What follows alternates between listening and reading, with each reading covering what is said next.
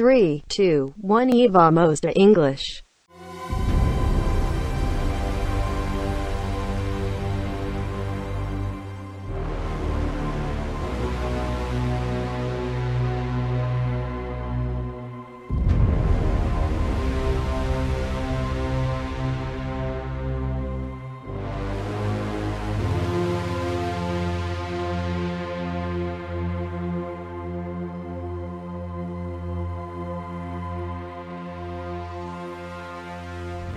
Hey guys, welcome to another Side B episode where I bring you something special, something extra, and this time around I bring something that I made with some classmates of mine at UPE. Eu sou estudante de letras da UPE e eu fiz há uns períodos atrás uma atividade com as minhas colegas na disciplina de língua inglesa. E a proposta da professora foi basicamente que nós fizéssemos a adaptação de uma lenda típica aqui do Nordeste, da região do Vale do São Francisco, onde nós residimos, e nós fizéssemos a versão dessa lenda em inglês. Então, o nosso grupo ficou com a lenda muito conhecida, muito tradicional do Nego d'Água.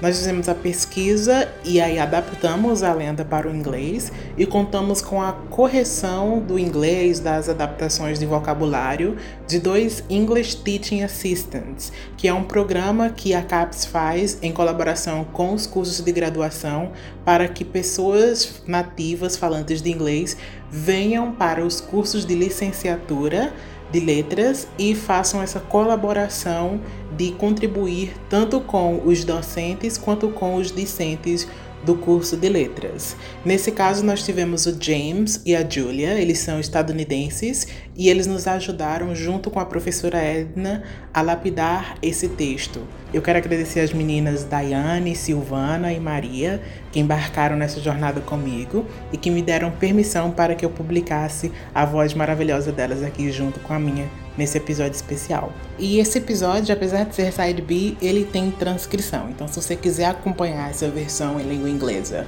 da Lenda no Nego d'Água, é só acessar bit.ly barra e vamos de transcription. E vamos de transcription, transcrição em inglês. Bem, é isso. Obrigado por ouvir e see you next time.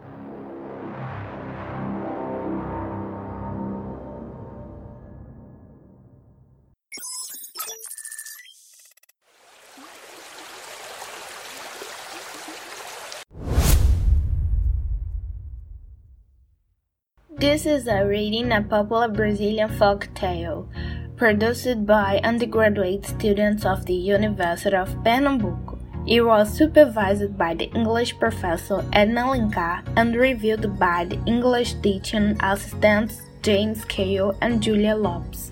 The production team consisted of four members. Daiane Brito and Maria da Conceição were judges of research and editing while José Nilson Silva and Silvana Rodrigues translated the story from Portuguese to English. We hope you enjoy working and that if you do, you chatted.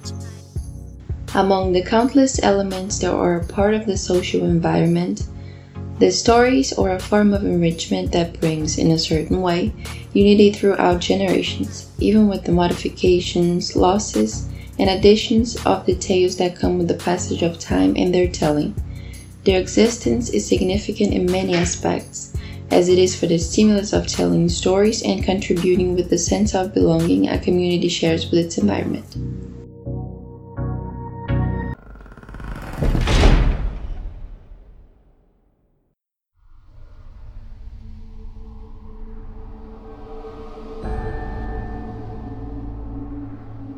Nego d'Água, or Negro of Water, which is how it is referred to by riparian people of the Sertão area, is a dark-skinned being, bald with aquatic hands and feet, half human, half amphibian, an inhabitant of the deep waters of the river. For some, it is a protector, for others, a great threat. Legend has it that this creature has a thunderous laugh that panics whoever dares to do harm to the water of the San Francisco River. In the spawning season, the Negro of the water does not allow fishing, and when this law is broken, the fishermen become targets of its atrocities. For example, having fishing lines cut, hooks taken out of the mouths of the fish, and their canoes sunk. To get rid of the river monster, people say that you must gift it with fish, tobacco, and cachaça. Cachaça is also known as aguardente, pinga, caninha, and other names. It's been said that cachaça is its favorite drink. Many fishermen believe that to avoid having an encounter with the Negro of the water, to keep him away, you must carve a star on the hull of the boat with a metal knife. However, hauntingly, it is also said that doing so isn't effective.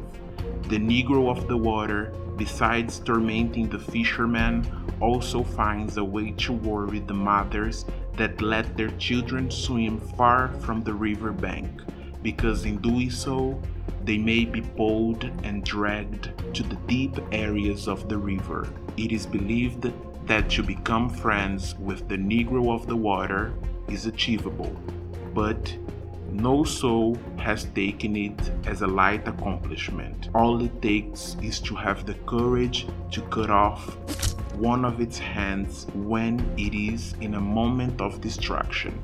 That way, it will grant you favors with its supernatural powers. Many do not believe in the existence of the Negro of the water and say that the parents told this legend as a way to keep their children at home so they would not venture into the waters of the river. Our mothers had their mothers tell it to them, and then they told us. And now we have just told you. That's all.